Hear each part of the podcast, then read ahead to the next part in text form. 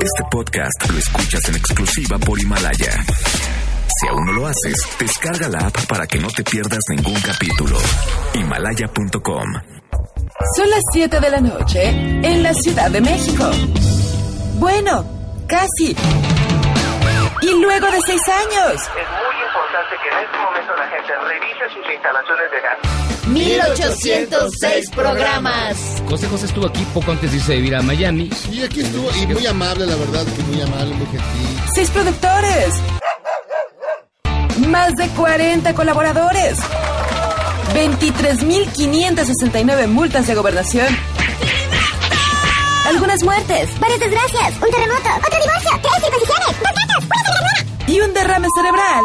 Inicia Charros contra Gangsters. Con José Luis Guzmán Miyagi, igual de malo. Y Jairo Calix Albarrán, igual de rosa. La dupla más revolucionaria del mundo. Desde la cruda hasta el recalentado.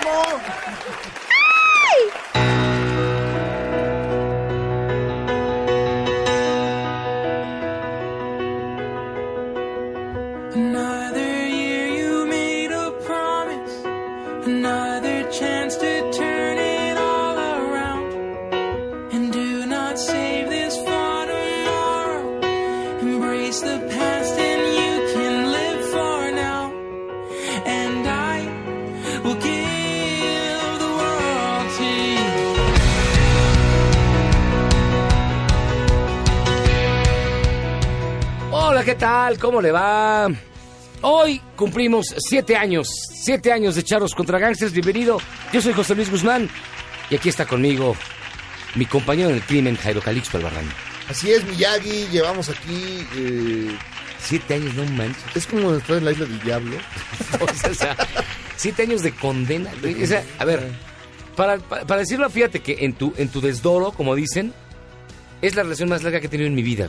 Y no, y no, Y no cuento a mi mamá porque me- ella me dejó antes. Entonces, este... A ver, todo- Siete años, o sea, ninguno de mis matrimonios ha durado tanto como estar contigo. No manches. Sea. No, no, no, pues es que son. ¿Quién, quién iba a decir?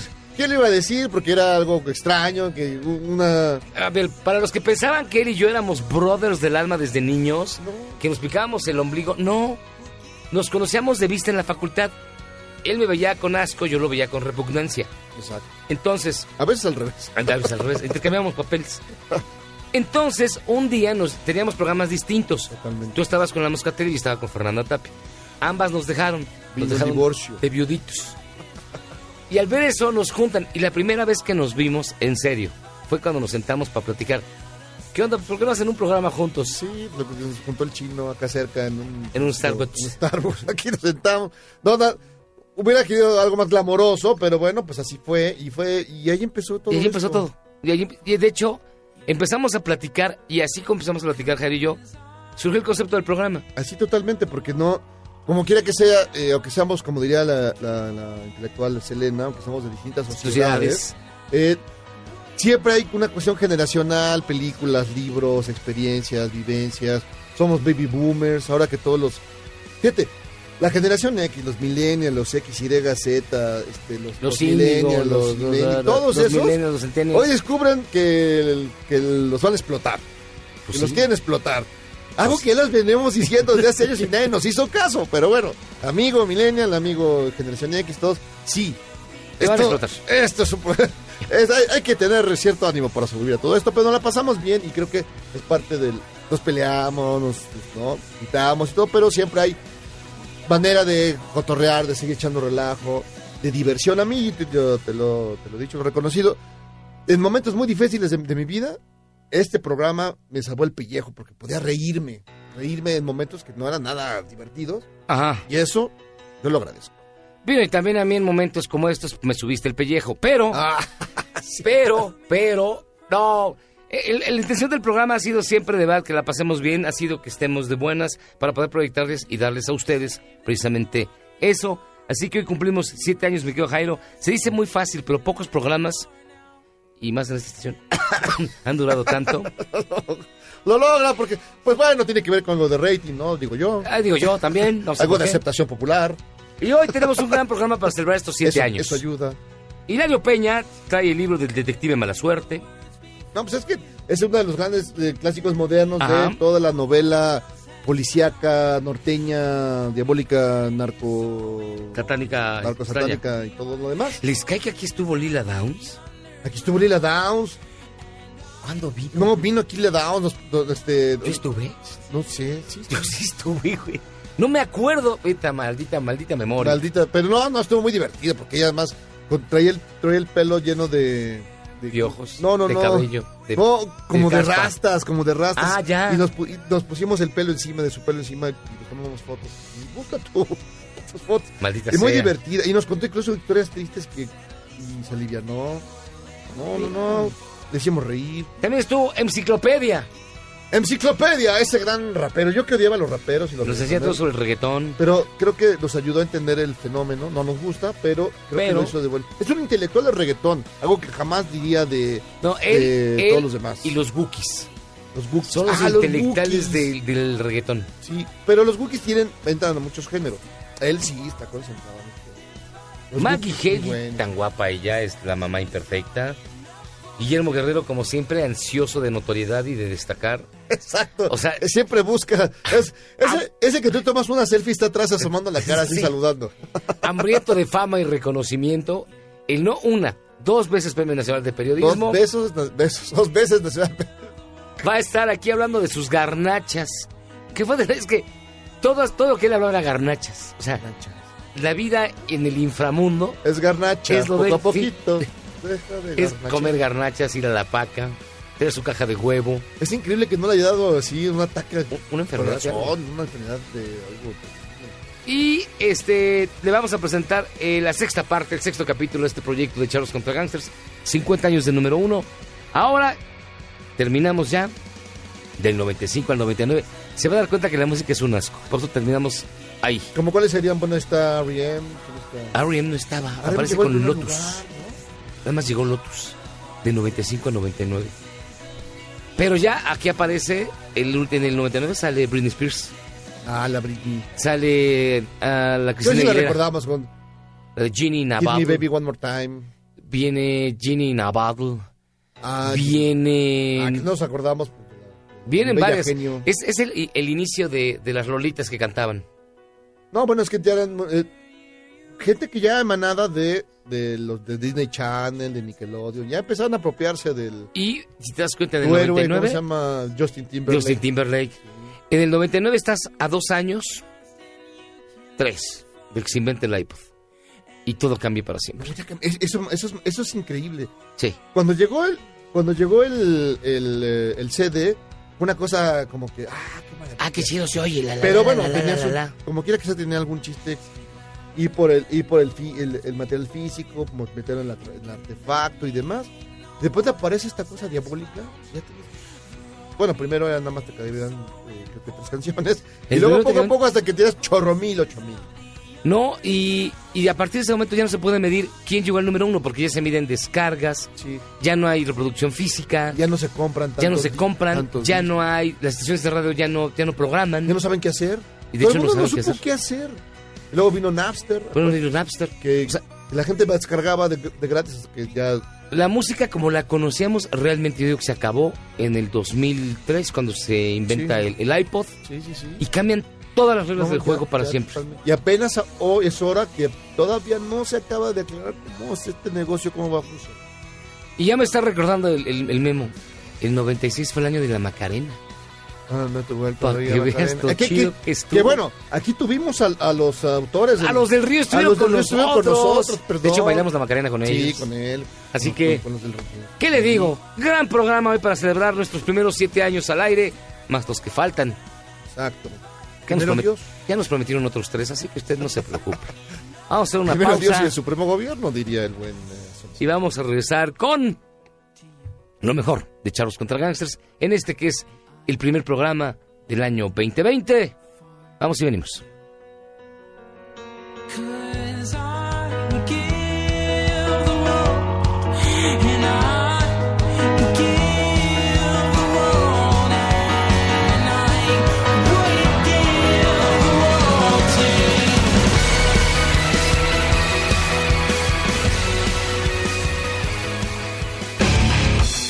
Más rápido que un gato con el arenero sucio.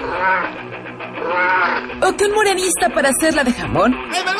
Estaremos de vuelta en el mejor programa de la radio. ¡Aguanten! Este podcast lo escuchas en exclusiva por Himalaya. Si Javier Lozano regresó al PRI, es volver al pasado y para muestra un botón. ¿qué les hizo pensar que nosotros no volveríamos al corte?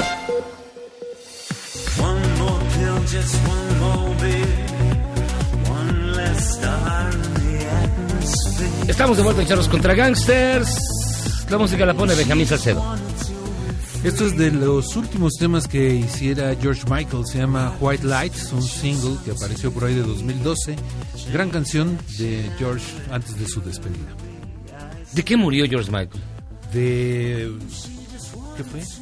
Que no me acuerdo. Pues, Un ataque al corazón, ¿no? Creo que sí fue un infarto o algo así. Una cosa extraña. pues es que que, que le gusta vivir, al- vivir en, el, vivir en, el, en el azote. Fue. Al límite. Hay viejitas ¿Cuál- cuál muy tranquilas que les Que dan infartos, ¿eh?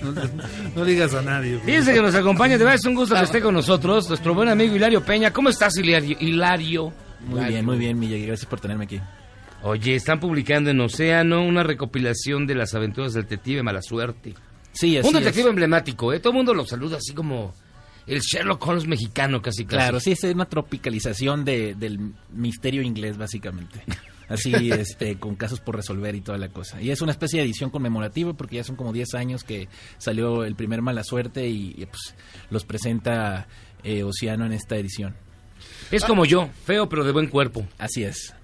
Eso es buen cuerpo. No, estoy seguro que eso De tenga verdad lógica. que sí, fue buen- Nunca me has visto desnudo, ¿sí? No, gracias Entonces- a Dios, gracias a Dios. Ni ganas, ni ganas. No, con no, todos no, tus no. triglicéridos altos y tu diabetes, Mi aún así te atreves a decir que es buen de cuerpo. atleta. De. Y los sabañones. Sabañón. este, ¿Qué te digo? Ya aún así es hermoso. Oye, Hilario, pero antes de, de hablar del libro, es que me acuerdo... hace- Sí, claro, hace mucho. Hace mil años, Hace- con tu primer libro, Sí.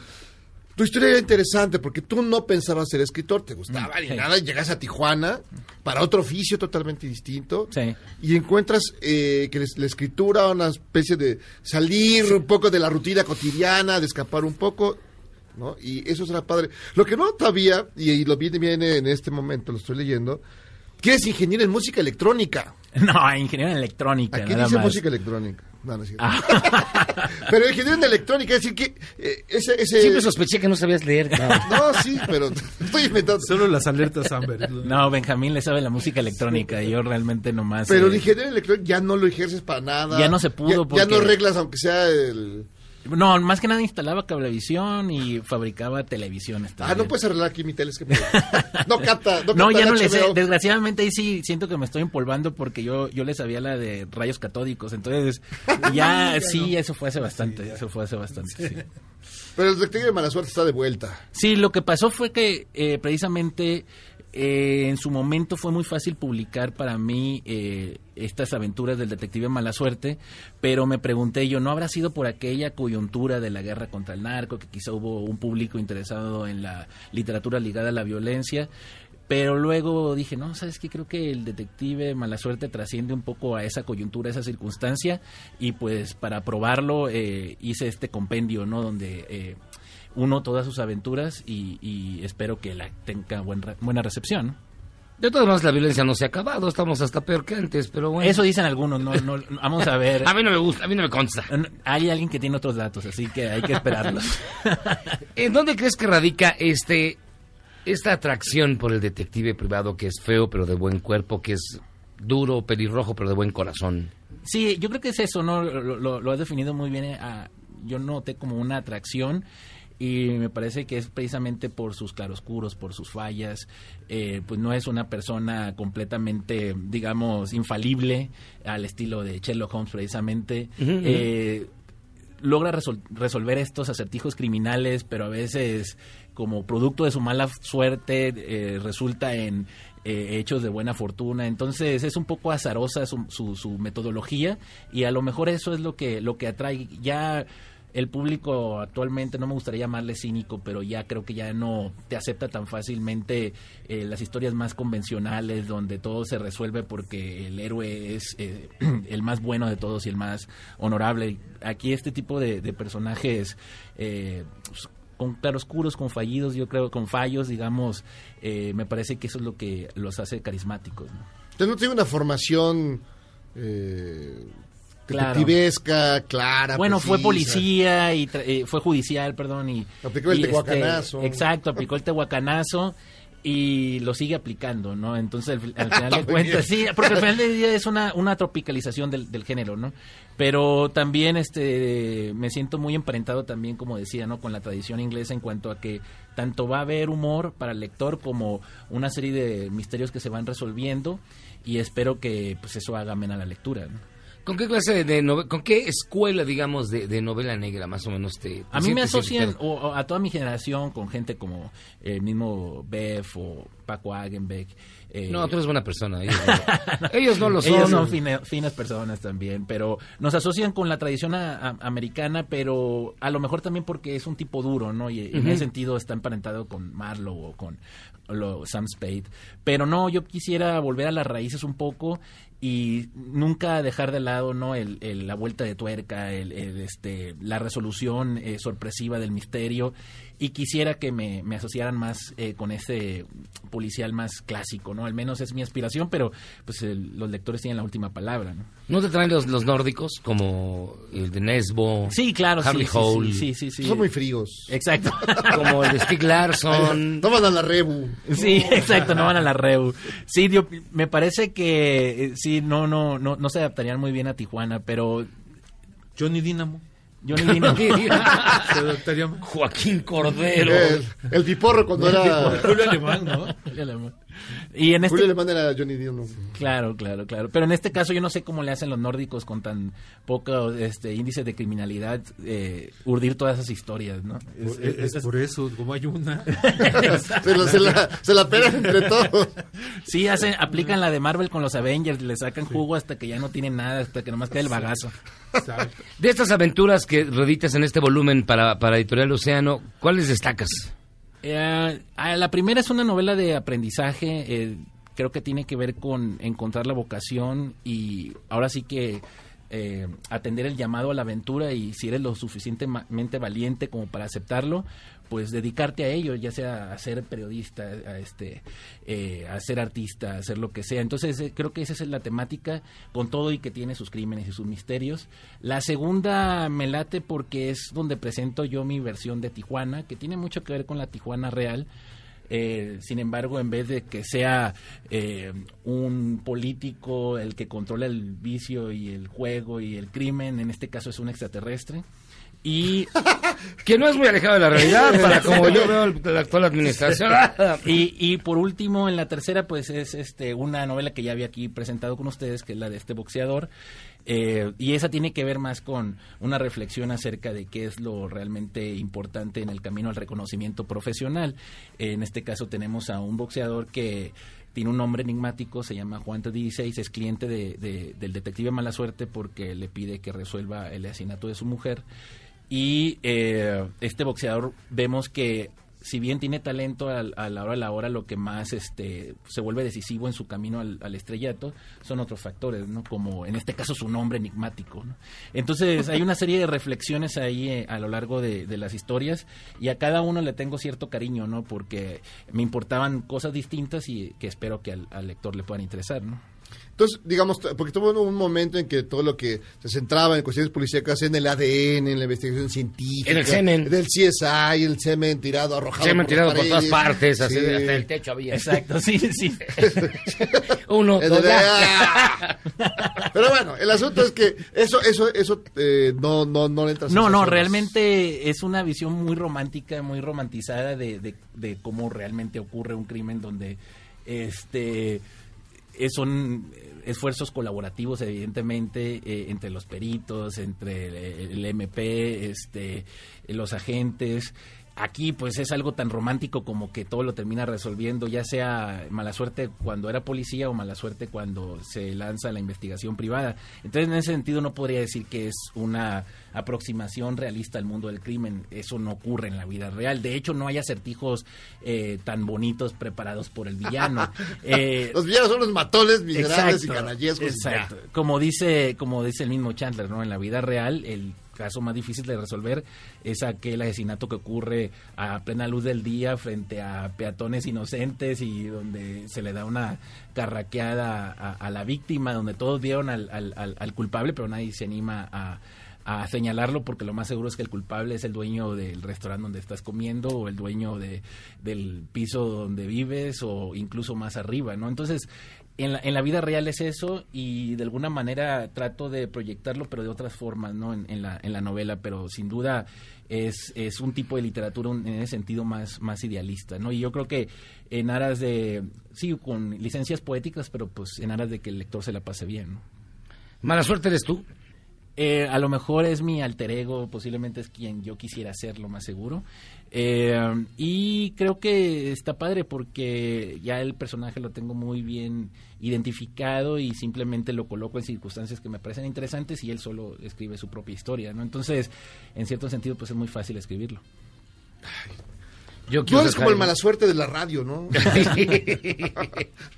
Feo, pero con buen cuerpo. Feo, pero- feo, pero- ¿Vas a hacer presentación del libro, mi estimado? Eh, lo más seguro es que sea hasta Phil. eh, vamos a estar ahorita. Hasta Guadalajara. Ajá, exacto. Y posiblemente luego en minería en, y en algunas eh, ferias este, de provincia. Oye, y y a los jóvenes, a los millennials, a los quizás ya más, más jóvenes, aunque nacieron en el 2000, por ejemplo, ¿les sigue atrayendo, tú crees, este tipo de personajes o ya los perdimos? Pues la verdad, este, eh, también nos estamos aprovechando un poco de este boom de la novela policial, este, a la mexicana. Entonces, realmente sí hay, este, ese, ese, ese acercamiento y definitivamente creo que a- al margen de lo que solemos pensar, eh, pues las nuevas generaciones yo creo que sí leen más que nosotros cuando éramos chavos, la verdad. Este, tienen más acceso a, a saber qué les puede gustar, qué no les late, con todo esto de los booktubers, que jamás los he satanizado, la verdad, al contrario, son de gran ayuda para nosotros. Pues ya los chavos saben qué les late, ¿no? Entonces, desde el manga hasta la ciencia ficción, pasando este por, por el terror. Entonces, eh, me parece que ahorita vivimos tiempos muy, muy, eh, digamos, muy a nuestro favor porque hay, hay más información y cada quien puede decidir este qué tipo de género les late. ¿no? Pues mi estimado Hilario, Hilario Peña, Detective Mala Suerte, editado ya por Océano. Mala Suerte en Tijuana, La Mujer de los Hermanos Reina y Juan 316, las tres novelas que aglutinas en este volumen, sin duda excepcionales. Así es, eh, ojalá y les guste. No, pues la neta no, pero bueno, ya que estás aquí, ¿qué te digo? ¿Qué te Ni modo puedo que, sí. No, No, no, ya- son muy muy buenas. tarde. Son muy, muy buenas, la verdad, se los recomiendo muchísimo. Yo soy muy seguidor de la novela negra. Qué raro. No, de verdad, son No, pues bastante sí, tu buenas, me humor es gustan así. mucho. Es- Muchísimas gracias, Hilario. Gracias a ustedes por tenerme aquí. Hacemos una pausa y regresamos. Vamos a platicar con Edelmira Cárdenas y el vibrador más antiguo en México. Su tío, Su de tío, su- Topolobampo. ya su, tío de, sabemos. su tío de Culiacán. Vamos y venimos. Gracias otra vez.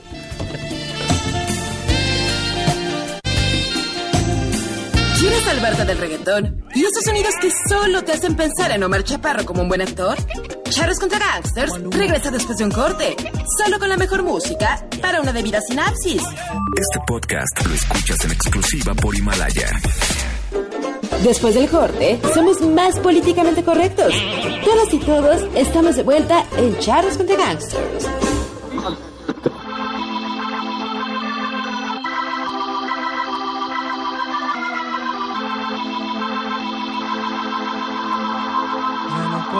Comer.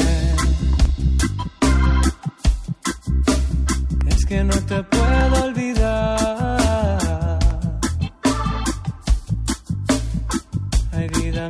Ayúdame. Sin ti no puedo vivir más.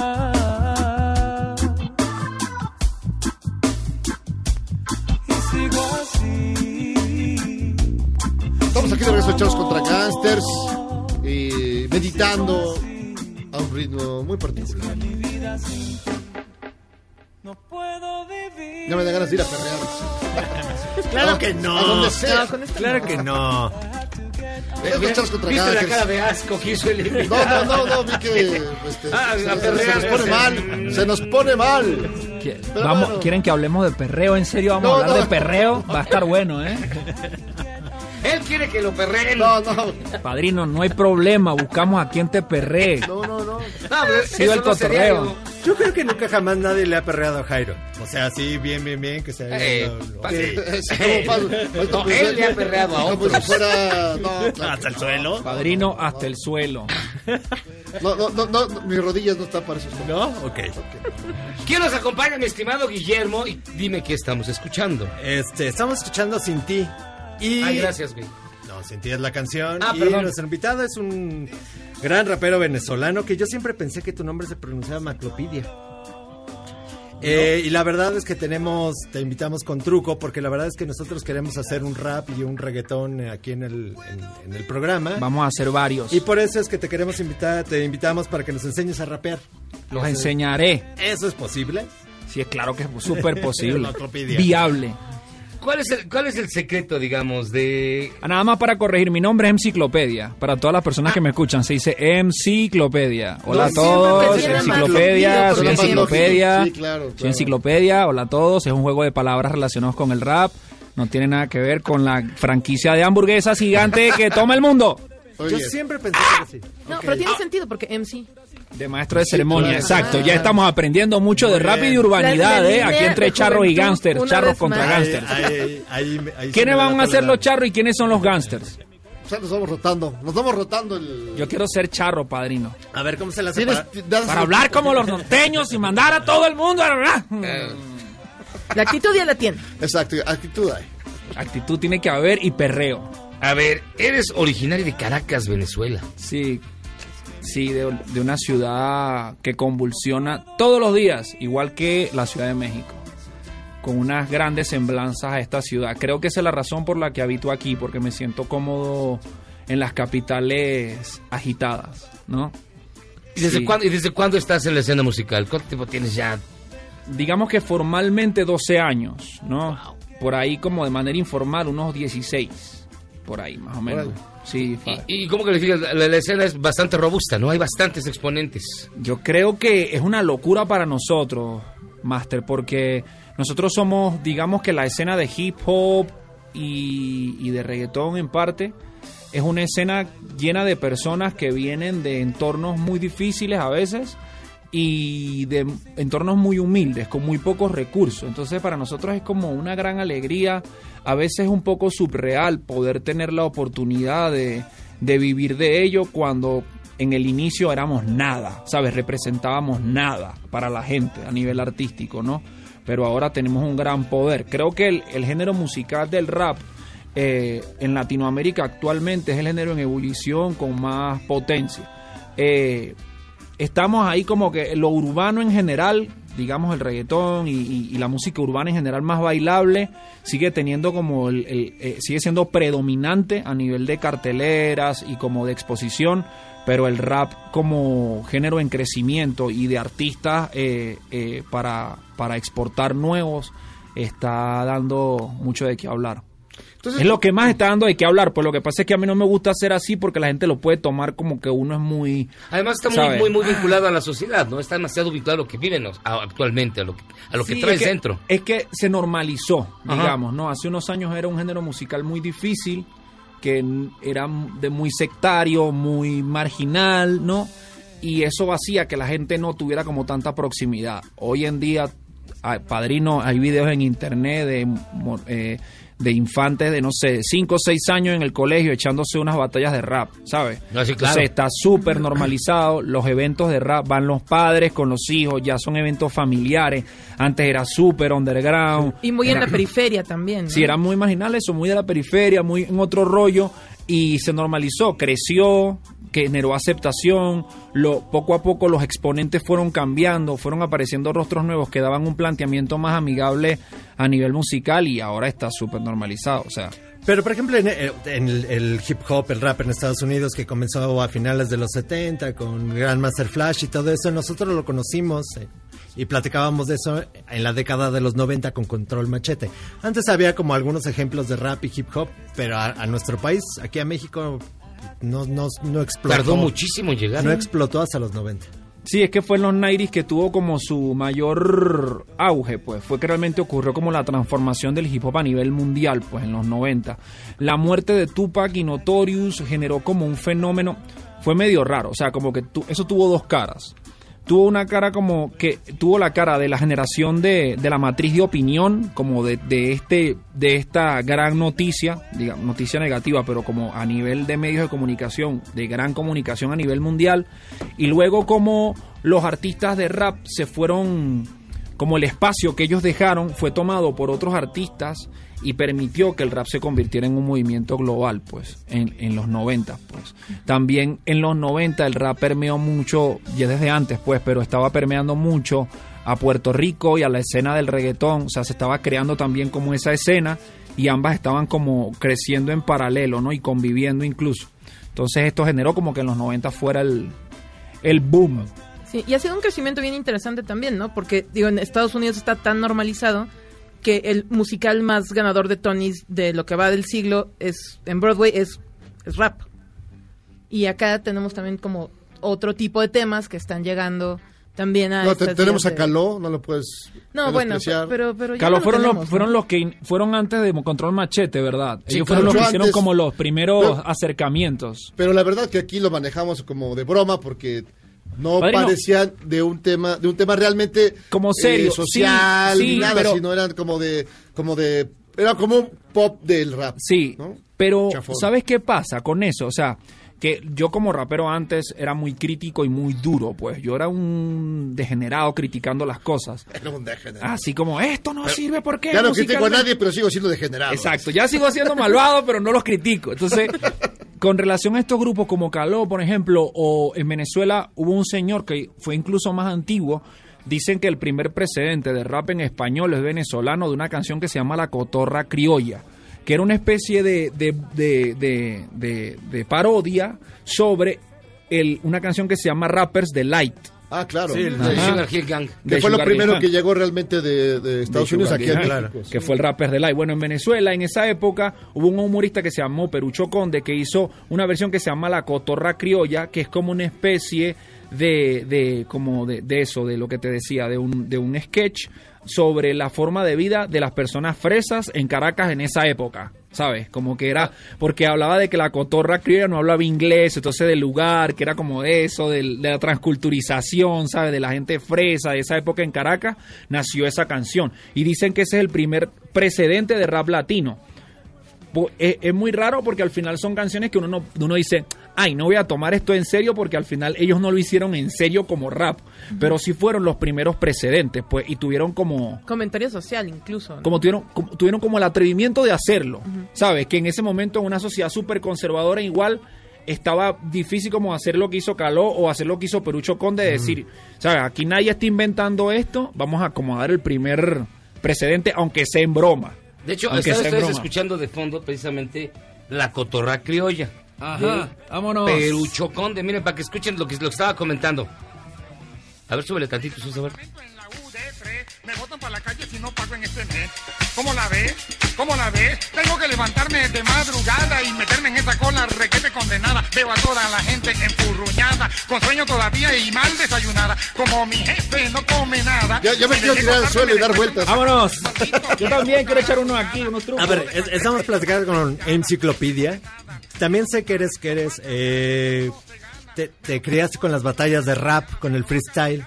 Y nosotros eso siempre lo vemos en las series de televisión que se enfrenta un rapero con un rapero. Claro. Pero siempre lo vemos en Estados Unidos. O sea, Claro. nunca vemos esas batallas aquí en español. Eso, ¿Qué- ¿cómo está en Venezuela? exacto, ¿Cuál es el secreto para poder enfrentar una batalla de- del rap? De rap. Sí. Bueno, las batallas de rap en español ahorita son el son la razón de por qué el rap es tan grande en Latinoamérica. O sea, las batallas son el corazón de eso actualmente, ¿no?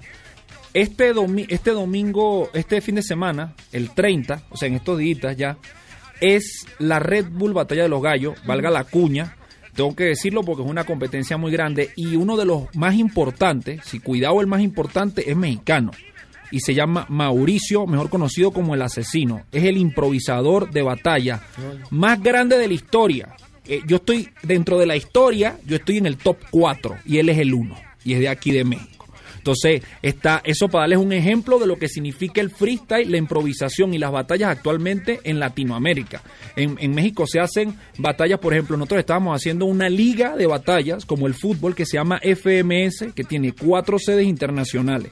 Tiene Chile, México, España y Argentina y tiene un- una interacción en, en redes, en internet, de más de un millón y medio de personas cuando salen las batallas. ¿Me entiendes? O sea, las batallas ahorita son lo más fuerte en, en cuanto a lo que a los jóvenes les gusta. Las batallas, el rap y el trap es lo que está en el tope. ¿Por qué? Porque todos estos movimientos son cíclicos, ¿sabes? Como el reggae en su momento, como el punk en su momento, aparecen de manera espontánea, sin, sin ningún tipo de premeditación, si- siendo simplemente esto, una exposición artística que la gente adopte y dice, wow, esto poco a poco hasta este momento, pues que, que ya está normalizado y que tiene tanto poder.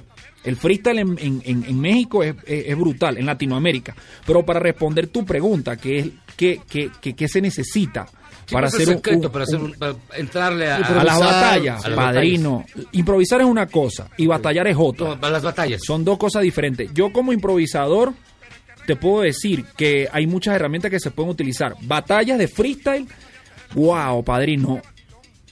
Lo más importante en las batallas es, digamos que la batalla es un enfrentamiento entre tú y yo. Venga. Ese enfrentamiento lo dividimos en lapsos de tiempo.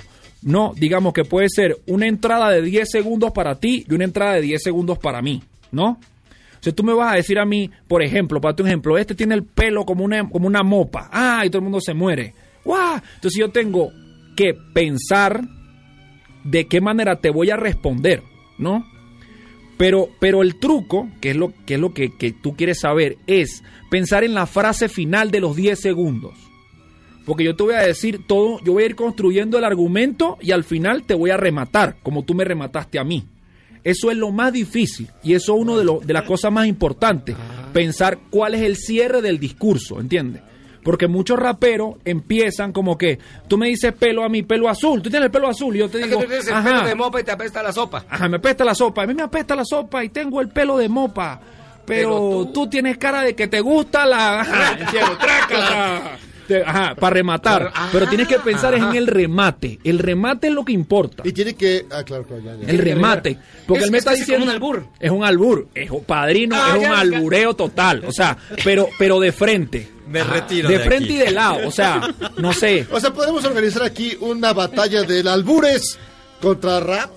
Podríamos hacer una batalla de albures contra rap, pero no me atrevo a hacerla yo solo. Me gustaría que hiciéramos como un especial nada más de eso. Ahí estaría chido. Mataríamos la liga, Sí. padre. O sea, eres un intelectual del rap. No, completamente. Tienes, Me asombra. la- No, es que un, un me asombra. intelectual bastante... Cuando digo- un Padrino, pero es que, es que hay que saberlo defender, porque Claro. también luchamos contra el prejuicio. Entonces tenemos que estar muy preparados para poder, para poder darle a la gente a entender que, bueno, somos Pero seres no hay humanos muchos comunes. como tú, ¿o sí? Intelectuales me refiero. Que- sí, que le sí conozcan, sí. O sea, tienes una historia. Que le Hay- hay conozcan, una- sí, ah, sí. hay varios. hay varios. Lo que pasa es que no, pero les da, el problema es el, el miedo a comunicarte o a plan, o a, a construir tu discurso como estar aquí yo contigo sabiendo que la opinión pública nos esté escuchando y que tengo que estar preparado para asumir esa responsabilidad. Ese es el detalle con los raperos, porque preparados para hablar, porque, o sea, que tengan ideas Ah, sí, sí. y cosas interesantes que comunicar, todos, la mayoría. Lo que pasa es que no todos tienen como eh, la capacidad de construir el discurso, pues estar aquí con ustedes de una manera que sea amena y que podamos eh, comunicarle lo que es el rap a toda la gente que nos oye a través de la MBS a esta hora, Charro versus Gaster. Pues, mi estimado Enciclopedia, vas a estar presentando sencillo Hacerlo de Nuevo y tienes una presentación en Departamento, en la Colonia Roma, el próximo 7 de diciembre. Sí, están cordialmente invitados. Primero ustedes cuatro. Les voy a poner espacio VIP con lo que quieran para que vayan a ver el show. Es un show solo para 100 personas. ¿Ah, te cae? Sí, Sí, departamento es muy, chiquito. muy chico. Sí, es muy Mm. chico, Parino. Realmente este show es para celebrar mi cumpleaños que fue hace unos días, el 23 de noviembre. Cumplí 35 años. Y dije, voy a hacer un show porque quería hacer una barbaridad. fiesta, pero prefiero hacer el show. Entonces, todo el mundo, departamento bar de la Colonia Roma, Álvaro Obregón, nos vemos este 7. Despide con un freestyle, despídete con una. una No vamos a echar un freestyle. Vamos a echarnos un freestyle. Yo soy Rance Guillermo Meneses. Recordar que nada es lo que parece. Con las ideas claras, los corazones se estremecen y estamos en Charro versus Gangster directo desde la MBS. ¡Eso! Muchísimas gracias, de verdad. Oh, hell yeah. Enciclopedia, muchísimas gracias por estar con nosotros. 7 de El diciembre. 7 de diciembre nos vemos todo el mundo invitado. Colonia Roma. Ahí nos vemos. Yo sí voy a ir. Quiero Sí, aprenderle estas ondas. Sí. Quiero aprenderle padrino VIP. Ya te la sabes. Pausa. Vamos y venimos escuchando The Message. Master. Grandmaster Flash. Qué buena. rola. Vámonos. stoop hanging out the window, watching all the cars go by, roaring as the breezes blow. A crazy lady living in a bag, eating out of Errar es humano y perdonar divino. ¿A poco no se siente chido negar que fuiste uno de los 30 millones? Si aguantas este corte largo pero ancho, descubrirás por qué es tan chido. Este podcast lo escuchas en exclusiva por Himalaya. Si sientes feo cuando me voy, ¿qué sientes cuando regresamos a Cheros contra Gangsters?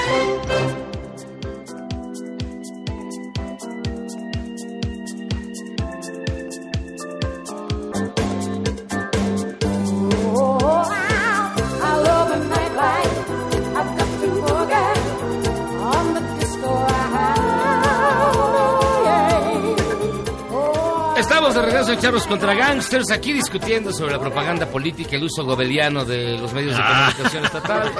Y bueno, ¿qué le digo? Sí, el cuarto Reich ha llegado, pero antes que eso, las garnachas. Vamos a hablar de las garnachas. Vamos a hablar rápido de las garnachas porque. Pues hace rato me estaba preguntando qué son las garnachas. O sea, hasta, hasta dónde llegan las garnachas. Qué sí son y qué no son. Ya saben que yo me pregunto puras cosas Bien importantes profundas. y profundas. Entonces me puse a buscar en el diccionario de mexicanismos de Guido Gómez. Dice que la garnacha es una tortilla de, ma- de maíz gruesa, de borde levantado con salsa y otros ingredientes. O sea que para Guido la garnacha es un sope. Únicamente un sope. Únicamente un sope. Pero en Wikipedia dice que se de- denomina casi de manera genérica a toda la comida que se vende en las calles. Pues Toda. es un grupo alimenticio. Pero platicábamos hace rato que, por ejemplo, T. el coco. el Pero pues, a ver, el, coco rallado que se vende en la calle es garnacha. No. No. Tiene que ser grasosa, ¿no? Pues eso sería una fritanga. Pero entonces vamos, vamos a... Es que es, la fritanga es lo mismo que una garnacha. Que O tal vez la fritanga pertenece al campo Exacto, semántico de la garnacha. Exacto. Entonces vamos a poner a la reina de las garnachas. La reina de las garnachas es la gordita de chicharrón prensado. Uy, sí. Esa es la gordita, la, la reina de las garnachas. Ese reino, el filum, reino. la colonia, el género y la especie. Sin embargo, no todas las gorditas son iguales en el país. O sea, hay las gorditas del norte son eh, al comal, las abren y las rellenan de guisado. Esa sería una garnacha. O en Michoacán son dulces. O sea, la, la gordita en sí, la gordita, la gordita no es una garnacha. Pero la gordita de chicharrón prensado sí. Y las de carnita. Y las de carnitas. La memela. La memela ya la es terreno memela. delicado. La memela es una tortilla alargada. O sea, es más Sí. grande que, que todas. No, depende de qué memela estás hablando. Pero ¿cuál la Puebla, con un la guarache? Son distintos. Ah, ahorita te voy a decir. Porque la memela, o sea, la memela solamente se usaba en tiempos prehispánicos para la clase gobernante. Es, es un, como un Pues era sopesote. fifí. Y el guarache Era fifí. era- ¿Le llevaban a sus marchas también? Que viene de una, de una palabra que, se, que es tlaxcalmímil, que era la tortilla alargada. Van doraditas con poco aceite, pero esas sí las considero garnachas, ¿no? Es una memelota. El guarache, por ejemplo, no tiene mucho tiempo. El guarache es de 1936 de una señora que se ponía fuera del mercado de Jamaica, esto es cierto. Y entonces hizo este que es como un gran sope y le hacía agujeros para que pareciera guarache. Todavía la venden en el mercado de Jamaica. What? Los hijos de Doña Carmen todavía venden guaraches originales. La memela y el guarache. no- sí, no, no, no. no O sea, la memela es prehispánica y el guarache ya es, Ya es este, del, del siglo contemporáneo. La quesadilla, ¿es garnacha o no? Claro que sí, sí. sí, sí, completamente. O sea, sí, o sea, sí es dobladita así al comal con, no sé si a lo mejor en casa no, a lo mejor una quesadilla casera no, pero un puesto de quesadillas en un tianguis. O sea, sobre si es frita, si es frita, yo creo que eso sí es garnacha. Yo también. Como los pambazos, un pambazo sí es una garnacha, ¿no? La contamos. Ah, el pambazo. El pambazo sí es garnacha, pero es de, es de trigo. Y los... Pero se venden los mismos puestos. Los pambazos son muy buenos, la verdad. sí. Los pambazos son muy buenos. Y el tubérculo poblano. Ese no. Frito. O sea, el, el, el, el pambazo que viene del pan es, es el, el típico platillo español que después aquí en México se pone con chilito y se fríe. Aunque en. Durango, por ejemplo, es con pan negro. Pero, por ejemplo, es- Y en Jalisco le llaman torta ahogada. en, en Querétaro es guajolote. El, el- el- el pambazo. pambazo. Que es distinto de la Y el guajolote. tlacoyo. La el tlacoyo de es, es la garnacha tradicional.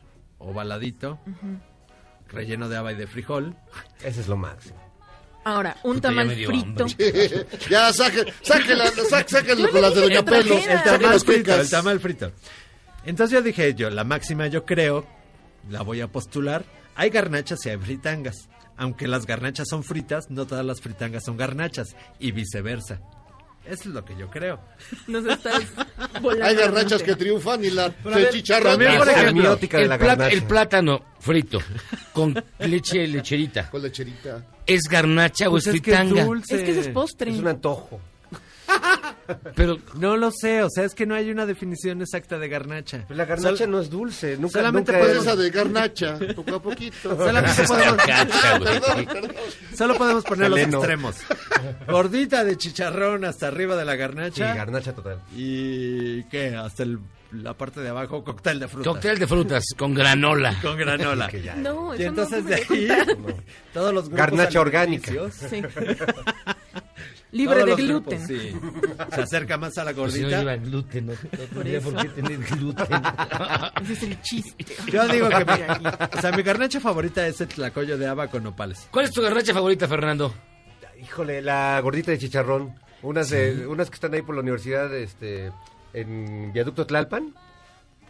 Como, como que vienes de Cuernavaca, bajas y hay una universidad que es el Unitec. ¿o qué Ah, es, la este, Unitec. una- No, La es la, no, la WIC. Tantito En antes, tantito- Hueso, antes de la W. Exacto, qué, Ah, qué buenas gorditas son. de chicharrón. Sí, sí, Me pongo de pie. Sí, estoy de acuerdo. La tuya, Marce. La gordita Igual, de la gordita de chicharrón. Sí, la gordita de chicharrón, pero con No. queso Gouda. No. Las No, flautas, pero- las flautas. Ah, Hay Pero flautas. es que las flautas ya Mencionaban. son como platillo, ¿no? O sea, no- No, pero las venden en la calle, las Sí, flautas. te Pero por ejemplo, el taco no, el taco no es fritanga. Digo, no es garnacha. Pero sí No, está no, frita. El taco. No, el taco no, el taco Ah, no, el taco no. No, no, Ah, el taco no. Depende si es de El taco canasta. un taco. El de Ah, canasta bueno, sí. sí, el de canasta. ¿Y el de canasta es fritanga o es caso, garnacha? entonces, garnacha. cambio Es mi- garnacha mi porque no garnacha está frito. Ajá. No, sí está frito, ¿no? No está frito. No, no, no. ponen ¿Por qué está así tan grasoso? y es sobaqueado. Porque Sobaqueado. nada más. Yo he visto cómo los hacen. Ponen todos los tacos y después le echan aceite caliente. Y otra capa y aceite caliente. Para que se conserve. Acabas de destruir. Ese es un pastel.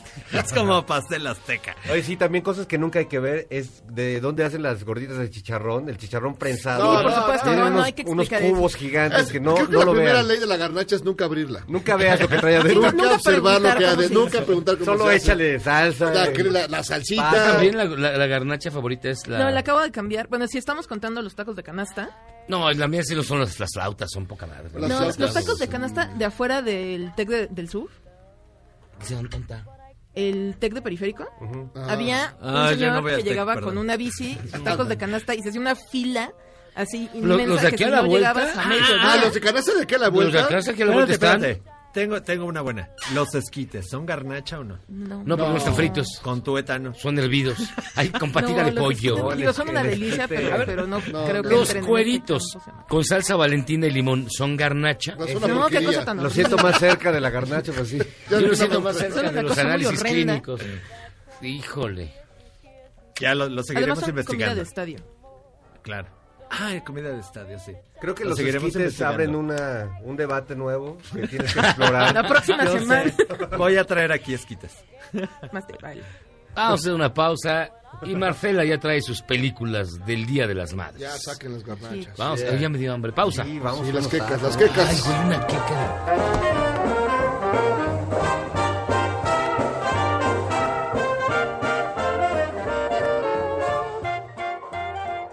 ¿Eres un chaborruco en proceso de actualización? Charles contra Gangsters te trae la mejor música luego del corte para que apantalles a tus chaborrucos menos informados. Este podcast lo escuchas en exclusiva por Himalaya. Lo único mejor que un día sin embotellamientos es poder escuchar charros contra gangsters en el periférico. Voy hacer lo mismo que hace López Portillo y no pago para que no peguen. Continuamos. 50 años de número uno en Charros contra Gangsters. 1995.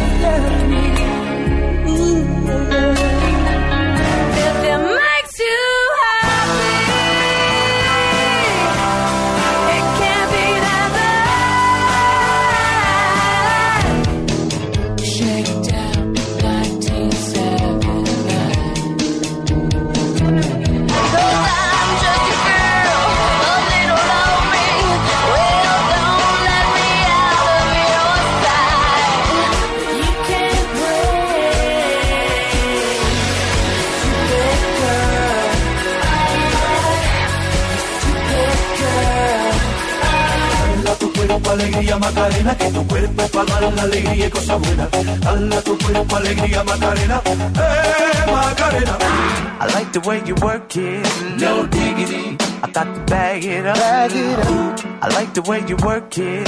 No diggity. No diggity. I to bag it up. Bag it up.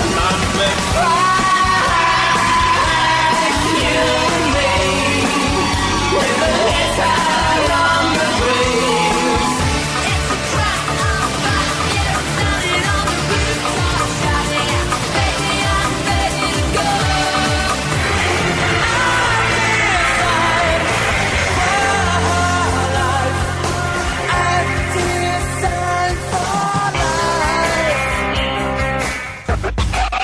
1997.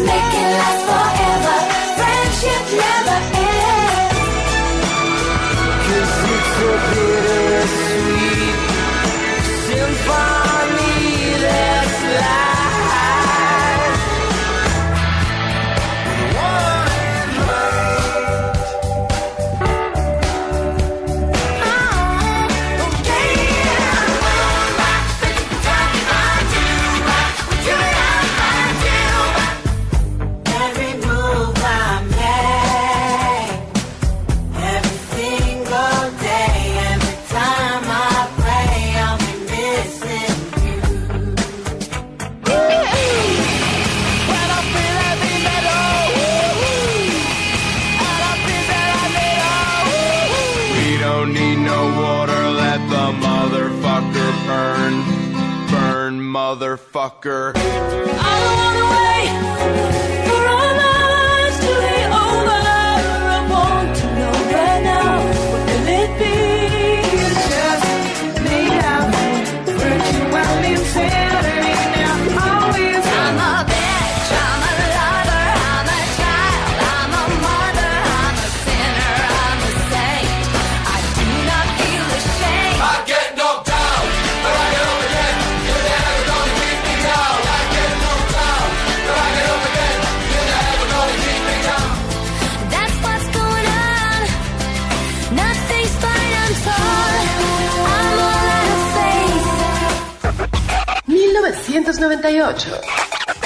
And it seems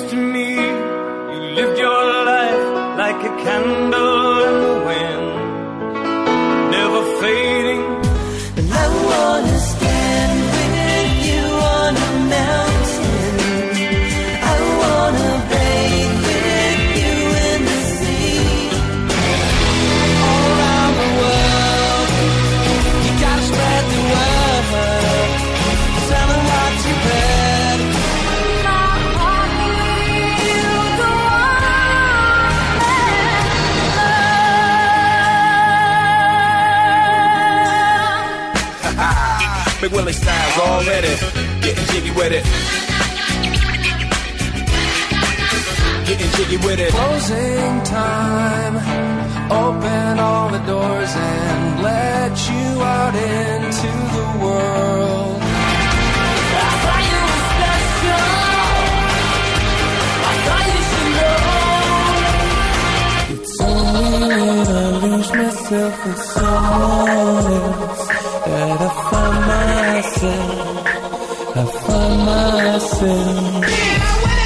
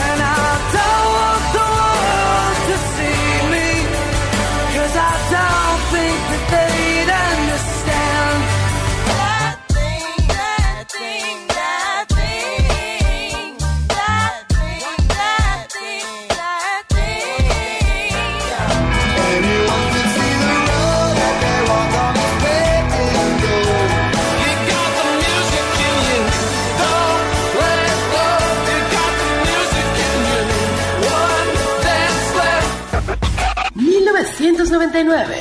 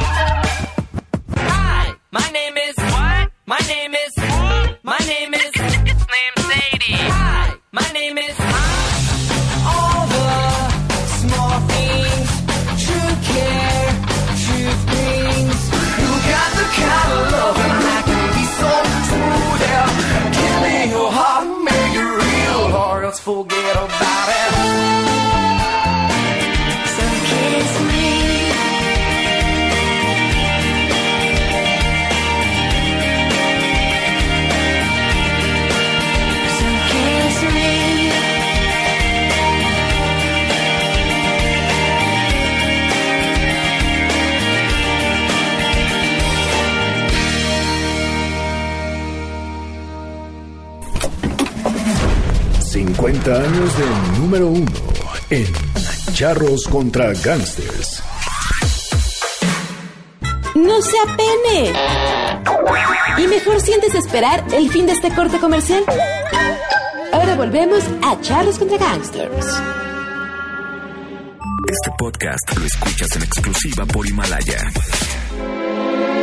Si sientes feo cuando me voy, ¿qué sientes cuando regresamos a Charlos contra Gangsters? A sus cuates. Se sentaron a ver la televisión. Mamá los quiso atender y me dijo, hijo mío, ve al refrigerador y tráeles unas cervezas a estos señores. Como yo soy muy obediente, corrí al refrigerador, lo abrí y emocionado le dije a mi madre, madre, solo hay una. Madrecita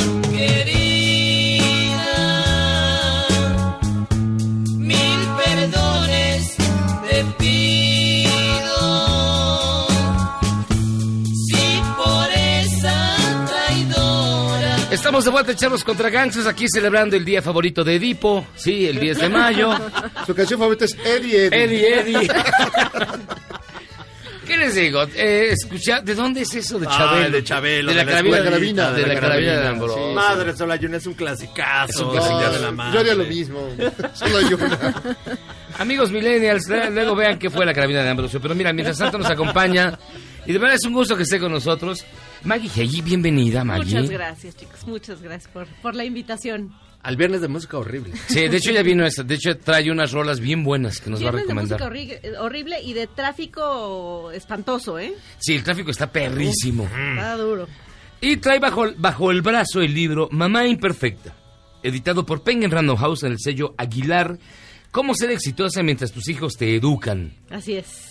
¿Cuántos, a ver, ¿cuántos niños tienes? Dos, ya me Tengo dijiste. ¿no? dos. Ajá. Que de hecho nos están escuchando. Un- Así que aguas, por favor. ¿No le puedo decir lo de los Reyes Magos? Les vas a pegar, ¿no? Oye, este, una se llama Bárbara, que es la grande de siete años, y Daniela de cuatro. La chica. Ah. Sí. Hoy bailaron el ratón vaquero en la escuela para ti. No, hoy no, pero en la semana sí, Ah, miércoles y jueves. Casi, casi. Llegaron con, con todos los dibujitos y todo muy lindos. Con la manualidad de, so- de sopita. De sopita, nada. De, de- de pasta. Sí, de, de, de crayolita y de acuarela y toda la cosa, sí, claro. ¿Lo, lo extrañan ustedes? No, yo a mi mamá le, le regalaba un hacha, de hecho, el 10 de mayo. Afilada. Un hacha afilada, un machete. Y ella me perseguía toda la noche. Entonces era bien padre la relación con mi mamá. diversión ejemplar. Yo te pregunto precisamente eso. ¿Cómo es, son las... Bueno, en nuestro tiempo... Hablamos de los 70 así como en Roma, pero en más, en más mala onda. Porque Eugenia es mucho más joven, pero más bien de, de, De, de aquí sí, mírate aquí. La relación con la mamá era muy distinta, ¿no? Eh, ha ido cambiando muy rápidamente y muy profundamente la relación de las madres con los hijos. Sí. Tu libro, ¿cómo lo aspectas? ¿Cómo aspectas tú estos cambios, esta forma de aprender educando a tus propios hijos? Sobre todo, sabes que la información que ya tenemos acceso a ella, ¿no? Entonces es mucho más fácil el poder eh, comunicarte con ellos. A lo mejor antes sí, levantabas el zapato y decías, ¡ahí te va el zapato! Y la Ah, chancla y la- aventabas, ¿no? Y ahora ya se torna un poco con con la comunicación y habla con ellos y en Estados Unidos no te dejan pegar. Ahí te va el croc. O sea, el no- croc. ¿No le pegas con el gancho a tus hijas? Pues no ganas, no cuando sacan de quicio, porque una de las, una de las, ahora sí que eh, de lo que tengo que lidiar todos los días es con mi paciencia, ¿no? Y que a final de cuentas todas las mamás seguramente se identifican con eso, es paciencia, es tener que contar hasta 100 mil antes de cualquier otra cosa. Pero sí, la, la diferencia de, de cómo ha ido cambiando todo prácticamente es la comunicación, es el acceso a la información.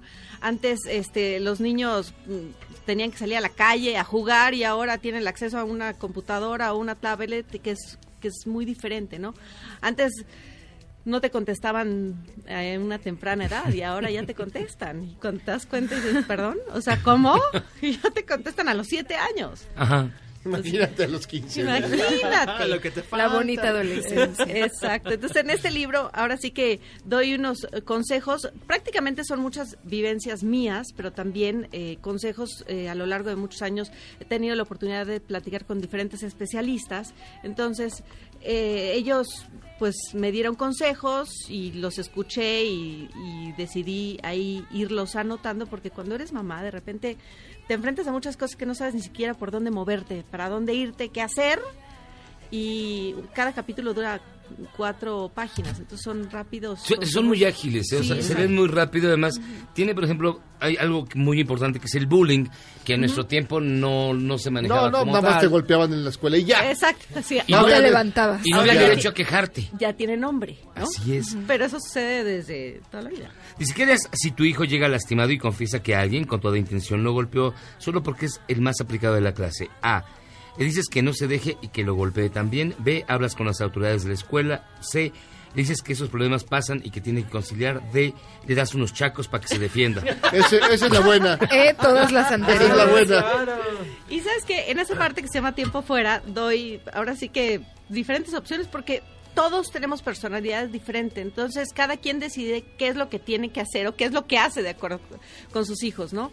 Este, mi, en mi punto de vista es primero lo que lo primero que tenemos que hacer nosotros como papás es tener muy buena comunicación con ellos para que los niños se acerquen con nosotros y nos digan, ¿sabes qué?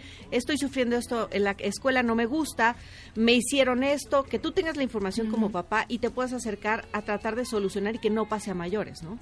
Ya sea con él o en la escuela directamente y, y abordar todo ese tema que no está tan sencillo. Entonces, ¿tú crees la clave básica, digamos que el, el primer punto, el primer paso es una buena comunicación entre padres e hijos? Una buena comunicación, siempre, porque eso te va a abrir las puertas eh, eh, en, en lo que tu hijo está viviendo, en lo que tu hijo está sintiendo y sobre todo si entra a una escuela y está siendo molestado, ¿no? Por ejemplo, eh, el niño se le va a pasar mal en la escuela. Tú lo que quieres es que vaya a aprender y que se divierta y que sea feliz. Entonces, ¿cómo puedes tú abordar ese tema?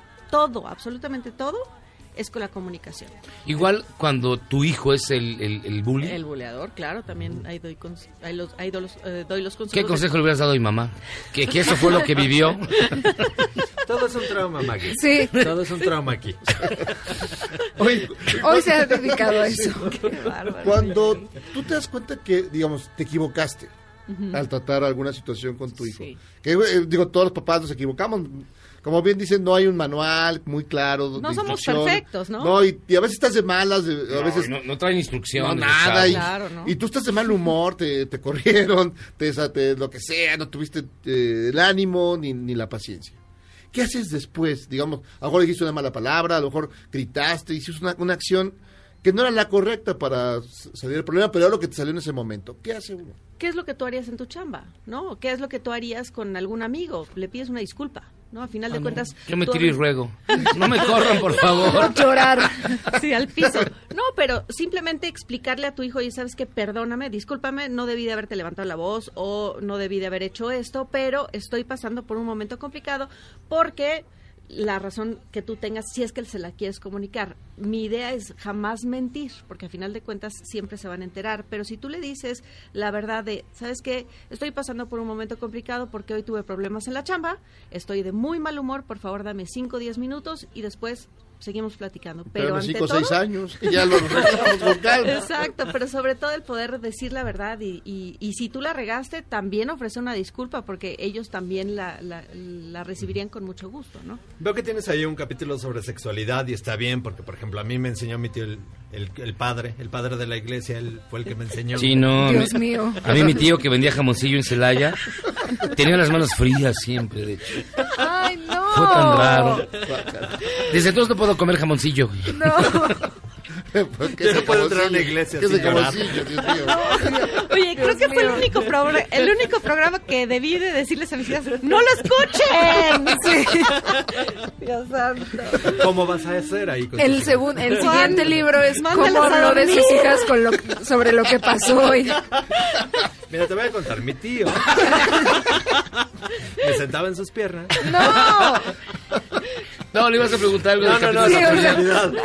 Este, ¿Cómo abordar se compagina con, con lo- los, los, eh, la escuela, porque ahorita en la escuela, bueno, este, ya en los libros de texto ya viene ahí pues, educación sexual desde temprano, ¿no? Desde los primeros años. Yo lo que siento es que primero los papás debemos de hablar con ellos y explicarles primero antes de que llegue cualquier amiguito o cualquier libro de texto gratuito que a veces la riegan un poco, a poderles tú darle esa información correcta. Y en mi punto de vista es decirle las palabras como son, los nombres como son. Pilín. claro, te enseñaron muy bien.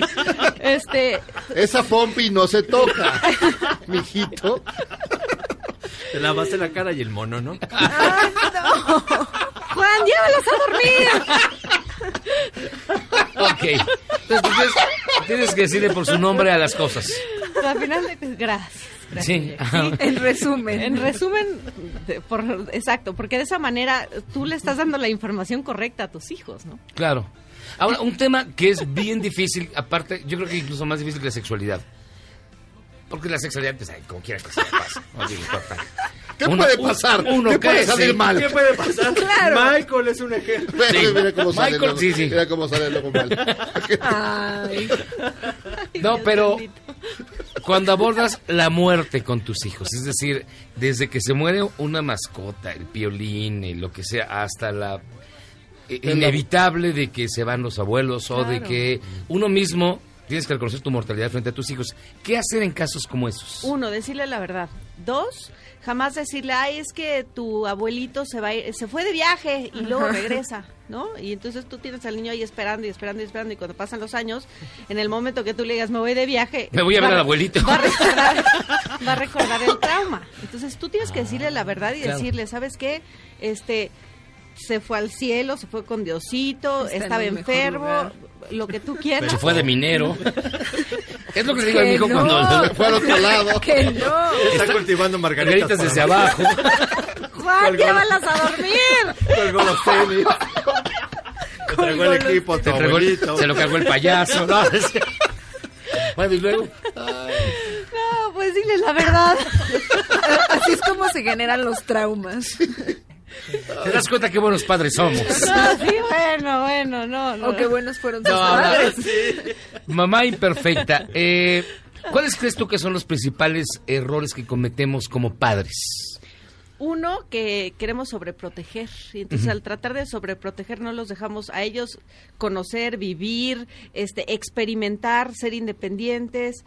Dos, yo siento que, por ejemplo, las mamás tenemos mucho la culpa de poder criar a niños machistas, niños golpeadores, mujeres sumisas o mujeres exitosas. O sea, nosotros, a final de cuentas, somos los que guiamos, porque pues prácticamente estamos con ellos el 98% del día, ¿no? Entonces, creo que ese es uno de los errores. Dos, tratamos de solucionarles mucho las cosas, ¿no? Este, tres, a lo mejor nos enfocamos más en, en ver el teléfono y no estar con ellos y no platicar con ellos, no hacer la tarea con ellos y no pasar tiempo de calidad. Yo creo que esos son como los factores principales que como papás podemos cometer esos errores, pero el amor ahí está y estará siempre. Ahora, también eh, hay, estam- estamos viendo como un proceso. Le eh, tienes un montón de broncas. Sí, espérame. La terapia. No, no, no, es que hay un proceso también muy raro, de que antes, por ejemplo, digamos, el, el hijo se independizaba mucho antes. Hoy vemos eh, hijos que continúan viviendo con los padres pese a que tienen 30, 35 años, lo cual es terrible. Como Eugenia. Como Eugenia. Yo no tengo 35 años. Pero luego con mis papás. Estamos educando generaciones de hijos cada vez menos aptos para la vida, más dependientes de nosotros. Bolsones, Es- diría. ese es un error, es un error que nosotros como papás cometemos, pero si tú le das las herramientas para ser independientes, yo por ejemplo a mi hija desde, desde a las dos desde chiquitas yo les decía a ver qué ropa se quieren poner. Y des- que desde que estaban bebés, que ni siquiera podían hablar, nada más se le quedaban viendo a la ropa y dije, ah, ok, perfecto, ¿quieres esta? Y a la fecha ellas escogen su ropa.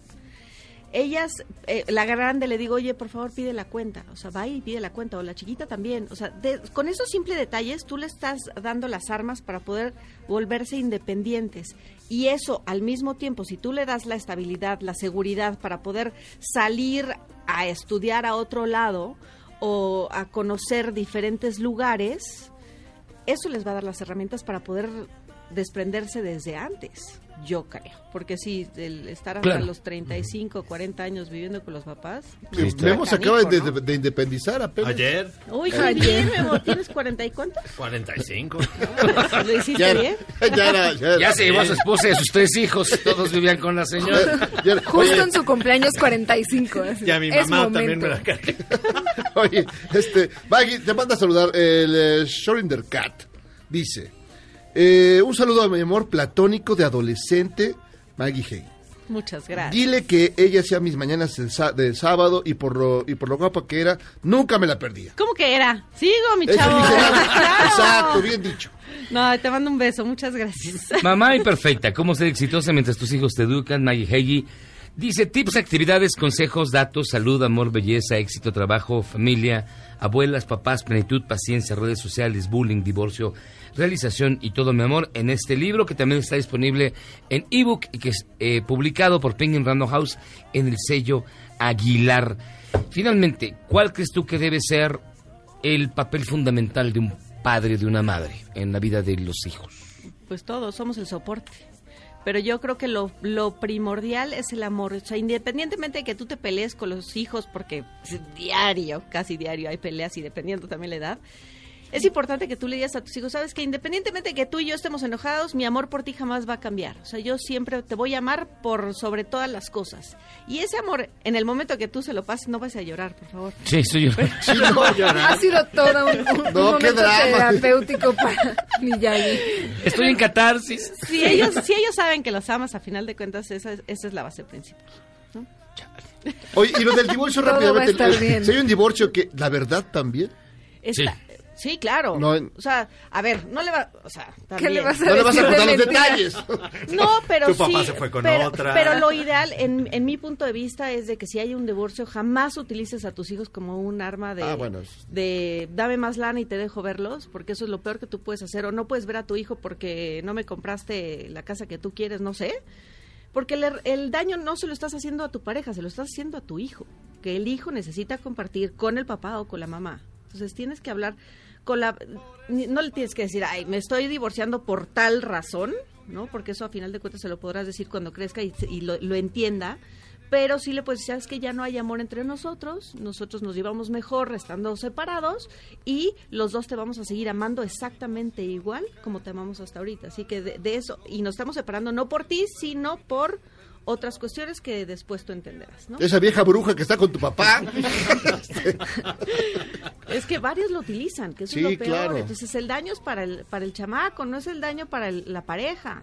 Sí, no, porque se queda ahí medio y se convierte en Claro, una- un objeto ahí. Es lo que pasaba contigo, ¿no. Miyagi? No llores, no llores. llorando. Se fue con la secretaria, mi papá. Pero bueno. Oigan, ¿me dejan invitar a todo su público No. al- a, la fiesta o no? Ah, sí, claro. ¿verdad? A, fiesta sí. A fiesta sí. Sí, Vamos. el sábado 18 de mayo a las 12 del día en Plaza Loreto. Ah, mira, con onda. En Summers, ahí estaré haciendo firma de libros, de fotos, de lo que quieran para poder platicar sobre, Y sobre tengo mucho que lavar ese día. Para que el seguidor de Twitter que, que mencionó Ándale. vaya. Sí, sí, para que vaya. Y, Y si compruebe quieres que sigamos sí. platicando de tus Sí. Vas a ser panelista. Abre, abre un WhatsApp, no seas mala. Eh, Suelte todo su, Babá perfecta, Maggie Heggie. Muchísimas gracias por estar con nosotros. No, a ustedes, chicos, muchas gracias. Gracias Nosotros vamos a hacer invitación. una pausa y vamos a regresar. Ya tenemos más, mucho más aquí en el mejor programa de la radio. El único que no requiere terapia para continuar funcionando. Ya lo vi. es Charros contra Gangsters. Tranquilo el corazón y al fin podré gritar. Yo te amo, yo te amo.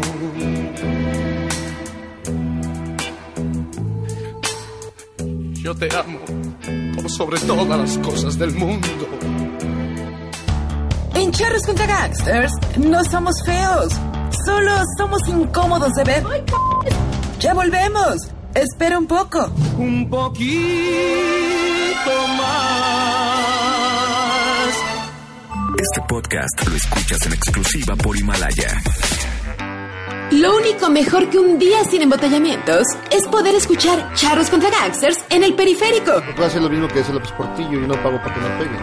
Continuamos.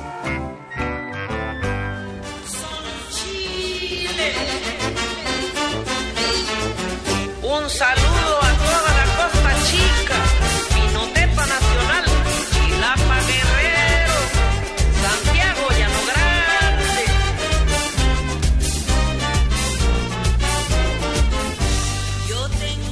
Estamos de vuelta en Charlos contra Gangsters y para nosotros es un gustazo darle la más cordial bienvenida. Miren, de Tlajiaco solo han salido dos cosas buenas.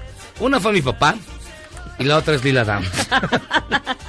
Porque mi papá, yo, yo quiero decir, Tlajiaco está muy de moda. Estuvo, el- una orquesta estuvo en, el, en, la celebración de Andrés Manuel López Obrador. Sí, Luego, Yalitza Aparicio es de Tlajiaco. sí, sí. Mi papá es de Tlajiaco. Y Lila Downs es de Tlajiaco. Así, ¿cómo estás, Lila? Es un gustazo tener a la paisana por acá. contenta de Qué maravilla. aquí, eh, Bienvenida. con ustedes. Muchas gracias. Vi que el doctor Calixto estaba ahí este, Ya la terapia. dando recetas ya, y ya, todo. ya ¿no? me dio recetas del ácido fólico y la vitamina. Dopamina. A ver, háblanos al- de al chile. Te iba a decir, háblanos. a- Háblanos al chile. A mí dime la verdad, Lila Downs. A ver. Híjole. Híjole. Es- ¿Así en seco? Bueno, te invito a un café primero. si quieres. No, un mezcal, como café, un mezcalito. ¿Cómo café? Sí, un mezcalito. Como café. Sí, como café. ¿Qué No, es eso? eso, viene ¿Verdad? después. Como oaxaqueño no le puedes invitar un café. ¿Verdad? Es, es Primero un cafecito. y, delicadito. ah, ¿cómo- ¿Estudias o trabajas? Ay, la, la, la. Cuéntanos de tu más reciente producción. Pues es un Empieza disco- muy oaxaqueño esto que estamos escuchando. Súper Es muy oaxaqueño. oaxaqueño, Sí, ¿verdad? Es sí. muy oaxaqueño y de Tlaxiaco. Ajá. Ahí se comparte lo que llamamos la chilena, que es un género de la costa chica, de Guerrero y de Oaxaca. Cuando fuimos a Acapulco, nos dijeron ahí, aquí ahorita armamos una banda del chile frito. Yo dije, ¿cómo es la banda del chile Ah, caray. frito? Nunca lo había escuchado. Y entonces de ahí, muchas gracias. Es mezcal, pero lo está disfrazando. Está disfrazado de de. Como nos agua. camarita. Pues me inspiró, me inspiró a, a investigar un poco más sobre el chile y componerle una canción. No, está muy bien, ya está un disco completo. Oye, Lila, este, en este disco te produce el mismísimo Camilo Lara, Sí, que conocemos es. como un productor sobre todo de música electrónica, ¿no? Este, se me hace una fusión interesante lo que él hace con, por, por su lado Sí. con la con el instituto, con lo que tú haces. ¿Cómo fue trabajar con un personaje como Camilo? Sí, pues fue ir probando cosas. eh, fue muy respetuoso de mis deseos, de mis gustos. Y creo que a él también le llama mucho la atención las bandas tradicionales de Oaxaca. Entonces, a, mí se me antojaba ir a Jalisco, ir a Nayarit, ¿no? A otros estados también. Pero finalmente terminamos en Oaxaca. Pues sí. Los caminos llevan a Oaxaca. ¿Verdad? ¿Dónde más? Sí. Y además a Camilito le encanta comer, así que... Ah, no, bueno, comimos. ya imagino. Empezaba No, a es un legarte. personajazo, personajo. ¿Verdad? Sí, sí, Sí. Cómete lo una conozco. ayuda, Camilo. Tranquilo. ¿Verdad? Ahorita seguimos. Sí, sí. Sí, buen Sí. tipo. Oye, en el disco traes un, dueto con Nora Jones. Con Nora Jones. ¿Qué tal? ¿Cómo, cómo, Sí, cómo fue eso? Pues ella, me acuerdo cuando nos fuimos a vivir un tiempo a Nueva York, este, la, la vimos, ¿no? Que ella tocaba ahí en el Lower East Side. Y luego de pronto ganó todos esos Grammys, ¿no? Después de las Torres Gemelas, recuerdo fue. Este, poder conocerla fue un regalo. Es una, una música comprometida con el arte. ¿no? Le dije, oye, Nora, tú nos invitó a cenar ahí en Brooklyn, porque ahí vive ella, y, y le digo, tú tienes una manera muy especial de escoger ciertos temas en el momento justo, ¿no? porque ella escogió este tema que se llama Dear Someone, y que la letra es sobre alguien que siente nostalgia del lugar de origen, pero está quiere quiere irse lejos, ¿no? Es un migrante. Este y, y me dice no no Eso no tiene nada que ver conmigo. Yo nada más siento el tema y ya, ¿no? Entonces es una persona que no quiere asociarse con otros sin- significados, ¿no? En mi, en mi modo de, de entender. Y eso me encantó. Me encantó ese purismo, ¿no? Con la música. Y trabajar ya propiamente la producción con ella debe ser otro, debe ser otro, bueno, otra forma de hacer las cosas, ¿no? ¿cómo no? Sí, es como cómo fue eso. Fue curioso porque empezamos a grabar el tema ya cantándolo y después ella tocó el piano, después puso el piano. Este, y le dimos como cinco vueltas y yo ya estaba feliz. Llevas por la sexta. Y sí, no, ella ella quería me dice, Te- te- te este, ¿cómo oyes, Lila? Y le digo, pues pues, yo oigo bien. Y me dice, "No, podemos hacerlo mejor." Y así otras nueve vueltas. Ok. Sí, sí, muy perfeccionista. Tú eh, mencionas que en esta, en esta canción, en este tema de Dear Someone con Nora Jones, hablas de, de extrañar. El, el oaxaqueño por lo regular extraña luego muchas veces su tierra. ¿Tú extrañas a veces Oaxaca? Yo vivo en Oaxaca ahora. Ah, por eso te decía. Ya no vivo. Ya que le extrañas, con razón. Ya llevas 24 Ya no horas extraño, fuera y ¿eh? eso. Ah. Sí, sí. Pero, ¿por qué, ¿por qué regresar al terruño entonces? Tuve que regresar porque mi mamá ya está mayor, mi esposo está muy enfermo y ¿Cómo mi hijito y mi hijito tiene que ir a la escuela.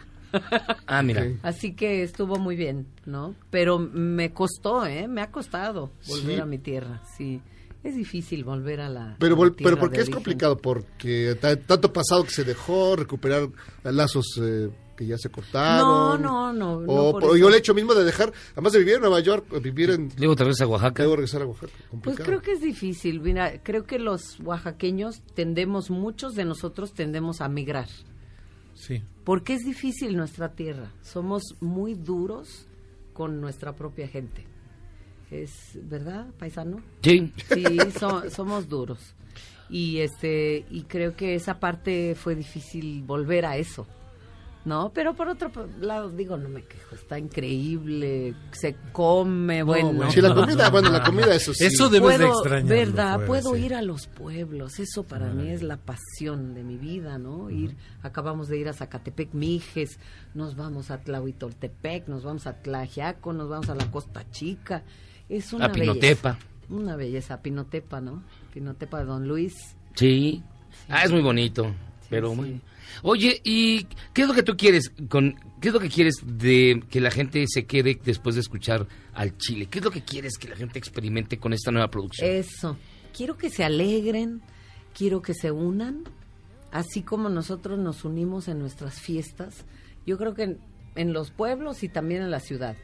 Porque ¿qué, no, qué fiesta no está hermosa cuando alguien trae el mezcal, alguien trae la carne o alguien trae las tortillas y, y se reúne toda la gente haciendo como un poquito cada quien, ¿no? Eso a mí me, me apasiona ver cuando la gente se reúne a hacer el bien por algo en común y especialmente cuando hay fiesta, ¿no? Y, y la llorona, la llorona es una constante. Bueno, La para Llorona. Oaxaca en general, pero Sí. en ti también. En esta ocasión eh, quise volverla a grabar porque es una canción que nunca canté en zapoteco. Nunca la canté en zapoteco y creo que todas mis compañeras cantantes sí lo han hecho. Eh, yo decido hacer cosas cuando de verdad siento que puedo entregar algún sentimiento a, a ese tema, ¿no? Entonces fuimos allá a Juchitán de Zaragoza y lo grabamos con una banda de jóvenes y de niños y poderlo cantar en zapoteco ha sido una experiencia importante en mi vida. Y, y, eh, la, y la lengua fue dar el dos tonos. Bueno, es, es muy compleja. Es muy compleja, es una lengua muy compleja. El zapoteco. sí, que requiere Pues- to- sus tonos. Sus Ah, claro, formas, sí, ¿no? O sea, me es- hicieron mis sí, sí, sí. correcciones, eh, los maestros me No hay que cortarse la lengua en cuatro partes para pronunciarlo correctamente, ¿no? ¿Verdad? El mixteco, yo creo que es más difícil. más difícil el porque, mixteco que el zapoteco. ¿Ah, sí? Porque el mixteco es un sistema, bueno, los dos son sistemas tonales, pero pero la enunciación de las cosas pareciera igual para nuestro Sí. oído, pero es totalmente otra palabra, ¿no? Y pero el zapoteco del istmo se va españolizando según los lingüistas, ¿no? Te- Termina en vocales las palabras, entonces es más fácil de cantar. Tú dices que al chile intentas que sea como un llamado a que la gente esté contenta, se una en la fiesta, esté alegre. Sí. ¿Tú crees que no lo estamos en este momento? Este, Necesitamos relajarnos e irnos de reventón. ¿verdad? Yo creo, ¿no? Un poquito. Porque estamos muy de malas, ¿no? Casi todos. Un poquito, sí. Fíjate que sí, lo ¿eh? notado. Yo porque me levanto todos los días y me Hay peleo que conmigo. ponerse flojito y cooperando. Sí, no, como que hace falta relajarnos un poquito ya, volver a divertirnos otra vez. Eso, eso. Sí, estamos un poco rígidos. ¿ver- Bueno, ustedes no, ¿verdad? No, yo, yo siempre estoy flojo. De todo. Y casi todo. Híjole. No, Nomás pues. se habla del Chile y ya entramos en otro nivel. Eh, este, ¿Vas a tener presentaciones pronto, Lila, con este disco? ¿O- Sí. ¿O cuál es el plan de promoción? ¿Qué van a hacer? Vamos a estar en el Auditorio Nacional en noviembre, el primero de noviembre. Qué chido. Y este y en septiembre estamos en, en Jalapa, Boca del Río, Playa del Carmen, San Luis Potosí, Hermosillo. Y luego nos vamos en octubre a Estados Unidos, a California principalmente y también a Arizona. El 24 de octubre tenemos la presentación del video o del documental sobre este proyecto que se hizo en- y se presentará allá. Y en noviembre el auditorio el primero y el 8, el 9 en Monterrey, Guadalajara, Querétaro y Puebla. O sea, es una gira. Y empezaste de gira fuera de México, ¿verdad? Empezamos fuera, sí, nos fuimos a España Ajá. y a California, Estados Unidos también, este, Nueva York y Washington. Pues es que ya así eres. eres Sí, allá eres- eres como de casa, Un ¿no? poquito, Sí, que sí, va, un poquito. Allá juegas de local. no, la verdad. ¿Y cómo lo han que- recibido, el del disco? Ay, ¿Qué pues, qué te han dicho? Ay, está bien padre. Te han dicho, ay, no me gustó. No, creo que ha sido muy positivo, ¿eh? El anterior sí creo que estaba más, más este, ¿Era bueno el de las pistolas? Más difícil. El del Peligrosa, se llamó Peligrosa el sencillo. Hijo, el sencillo era buenísimo. Este, El- pero el- estaba raro. Fíjate que había unos drones que me andaban siguiendo. ¿En serio? Sí, sí. ¿En serio? Sí, Sí. Estaba yo pensando de eso el otro día, que ahora que vine a Coyoacán, porque ahí tienes su depa. Gracias. Ah, muchas gracias. Eh, Vamos mañana a desayunar. Vamos a pasar a una tlayudita. A. Una tlayudita no se le niega a nadie. Y este, me acuerdo, llegaba un dron, ¿no, Paulita? Y, y me asustaba. Luego también allá en Oaxaca. Gracias a Dios, Un ya se acabó escopetazo eso. y listo. ya no soy peligrosa. No, gran Y tema. el diseño, el diseño del, del, del concepto visual. Ay, es sí. Muy Pues, colorido, Eso ¿no? es una combinación de el maestro Demián Flores, que es un pintor oaxaqueño. Él hizo el dibujo que está atrás. Hablamos de que queríamos que estuvieran los nahuales y los músicos. Este, como eh, uno de los temas habla del nahualismo, las marmotas, habla del de convertirse en águila, ¿no? De la venganza y del águila. Y este hizo él hizo y también los gráficos de Sony hicieron, ¿eh? Se lucieron, lo hicieron muy bonito. Muy, muy colorida la, la, la portada, está Sí, muy muy chida, ¿eh? Gracias. Y fíjate que ya lo estaba escribiendo, donde dice Montserrat, wow, hasta que alguien le hizo una canción al ingrediente tan mexicano, ese ingrediente que comemos hasta en los dulces. Un abrazo fuerte, mi hermosa Lila, nos Muchas dice gracias, Juan Carlos, gracias Lila. Los guerrerenses te queremos como si fueras de aquí. Son Ay, vecinos, qué bonito. son vecinos, hombre. Somos hermanitos, Pero no, no, somos no, hermanitos. hay niveles todavía. Ah. Celoso, celoso. Perdón, perdón. celoso, celoso, sí. Y también al mezcal le dedicas. Ay, sí. A dos botellas, A no dos cualquier botellas. mezcal. Me A encanta dos esa botellas. canción. Me encanta porque habla de la muerte, ¿no? Y, y de esa pasión que tenemos los mexicanos por el- la, bebe- la bebida, Ajá. la muerte y, y la música, ¿no? Es- ¿Cuál es tu mezcal favorito? No me digas marcas para no meterte en líos, pero me Ah, puedes decir claro. esti- de tipos. Ay, fíjate que yo soy del Tobalá. Tóbala. Sí, Sí, claro. sí, bien, bien. Sí, se te ve, se te nota. Sí. Es- mío. Te veo es- borrosa. Es el, es el más... Sí. Sí, no, Sí. pero más. Es, Pero es el jo- es el clásico, más- la verdad Pero es el joven, ¿no? clásico. pero joven o más, o más este, añejadón. Pues según en el mezcal no hay añejos, ¿no? No, pero no es Porque que ya los según- ponen ya. No, porque Está todo muy colorido, todo se colorido. consume, todo se consume. En hombre sí, pero en mezcal no. Ah.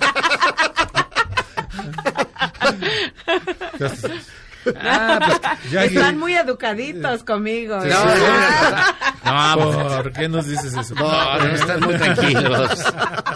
Nos estamos Luego nos ponemos Sí, muy se locos. están Es- comportando muy bien. Eh, pues, ¿Cuándo empiezas, Lila? Entonces, toda la gira. Arrancas Toda la en... gira. Este, pues, yo creo que ya, ¿verdad? Para ya. tarde. El viernes, el viernes, Ah, con un, con un sindicato. Vamos a darle un concierto al, a la Comisión Federal de Electricidad. Ah, mira. Ándale. Aguas con Bartlett. Viejo mañoso. Viejo mañoso, pero bueno. Cobre por adelantado. Sí, ¿verdad? Ahora Sí, no, estamos del otro lado, ¿no? Ándale, sí, a Ay, ver. híjole. A ver, ¿qué tal? Ajá. Ahora Lila sí está más difícil, ¿no? Tiene su chiste. Siempre es un honor tenerte en esta, en esta cabina. Muchas gracias. De verdad. Qué honor. No, al contrario, De la invitación. Viene Muchas de gracias. España, de Europa, de Estados Unidos, a Char. A Gans. ¿Dónde más? ¿Qué les digo? ¿Dónde, Pues podría ¿dónde haber ido viniste a a- recalar? ¿Y cómo, cómo surgió el nombre de Charros contra Gastos? ¿Cómo fue? Pues estábamos tomando mucho mezcal. Después de dos botellas de mezcal, Pues, se empezaron a ¿En hablar al chile. De hecho, y dijeron, a ver, Jairo me empezó a hablar al chile. Dije, No, bueno. no, no, no. le dio cariñito. Le dio, le dio un poco de cariñito y después de... No, es por la película de Juan Orol, la película de Juan Orol, el, el clásico Se es llama Gangsters contra Gangsters Charros. contra Charros. Ah, bien, Lo- lo que bien. se invirtió para evitar problemas de, de, De derechos. de derechos. Ah, ok. Pero además es una película tan mala que es buena. Ah. Tan- ¿Cómo- cómo este Como- programa? Como este Como todas las de Orol. Como todas las de Es Orol. como este programa que es tan malo que es muy bueno. Sí. Es como Sí. Edward. Sí, que le entraba a un elevador con un traje negro y salía en el quinto piso con un traje blanco. Así es este programa Sí, también. de- o que le disparaban junto a un vitral, a un ventanal, y Y no no se, se rompió el vidrio. Todas las balas le daban a él. Esa era puntería. Qué bonito. qué Oye, bonito. sé que es un abuso, pero así soy yo. Dígame. Este, cántanos algo, ¿no? Sí, sí, algo bueno. Ándale. A ver. Yo tengo, yo tengo de comer taco de chile con cerveza, con su sal y su cebolla, asadito en el carbón. Yo tengo, yo tengo ganas de serranito con una machucadita, con su chile costeñito tatemado de comal. Ah, Muy bien. no, Lila Downs, como siempre, es un honor de verdad que estés con Sí, nosotros. maravilla. Le das un poco de, de nivel a este programa que es muy barrio. Regularmente está, es muy barrio bajero, ya se levanta, se levanta. Ya, camina, gracias, deja de gatear y camina. ¿eh? Sí. Los esperamos en el auditorio a ver si vienen a vernos. será un Sí, placer. yo creo que sí. Cae cerca de mi cumpleaños, así que yo sí Vendrá les voy para banda, allá. vendrá esa banda de niños y vendrán bailarines. Pues lo este, puedes, puedes llevar a Miyagi que dé el tamaño, mira, del También. niño de, de- de aquellas tierras. No más que se rasure y ya. Paso como niño. Sí, sí, los invitamos a Se- que vengan. será un placer. mi No, muchísimas qué Y va a gracias. haber comida, yo creo que va a haber comida de diferentes lugares del país. Ay, qué chido. Que Coloradito. incluya Chile, que incluya Chile, ¿verdad? Vale. ¿Qué es lo que más te gusta de la comida oaxaqueña? ¿Qué es lo que dices? Ah, esto sí no me lo pierdo. Fíjate que he aprendido mucho. Aquí en Brooklyn tiene que haber tacos. ¿Verdad? no, pero he aprendido un montón sobre el chile. Ahora sí que... Ah, eso. Lo que no sabía lo que iba a aprender. Lila, falta de confianza, me hubiera Sí, dado. una llamada. Todos los moles llevan No su se puede hablar con ustedes, híjole. Lila Downs, muchísimas gracias y muchísima Gracias suerte. No, un honor. No es necesario que te la deseemos, sabemos que la vas a tener. Sí, no. Es una gran artista, una gran persona, un gran ser humano. Un honor que estés con nosotros. Que se mejore tu marido, de verdad. Sí. Pues sabemos que es, parte, que es importante en todo. Sí, no, no, y también tu mamá está enferma, nos decías, ¿no? Sí. Este, mi mami, pues ya está grande, más bien. Achaques de la edad. De la edad. Pues también le mandamos un fuerte abrazo. Muchas gracias. Y que le vaya a tu tanto- hijo en la escuela. Sí. Porque allí en Oaxaca casi no hay clases. Entonces, ojalá le vaya bien en la Sí, exacto. Huelga mañana. Con que, con que tengan tres meses de clase ya Ah, con no, eso. en Oaxaca, aprende. en Oaxaca es al revés, las semanas antes cuando van a clases. Los demás del año ya no hay. Hacemos una pausa y regresamos. Gracias a Lila Downs. Es un honor. Este es el mejor programa de la radio. Y lo dice hasta Lila Downs, ¿va? claro que sí, este es el mejor. Esto es Chavos contra Gangsters. Vamos y venimos.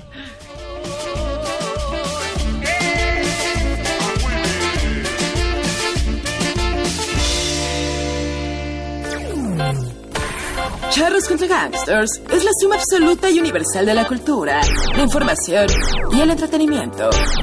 Ja no es cierto, pero siempre quise hacer una cortinilla igual a las de otras estaciones. ¡Regresamos! Este podcast lo escuchas en exclusiva por Himalaya. Si aún no lo haces, descarga la app para que no te pierdas ningún capítulo. Himalaya.com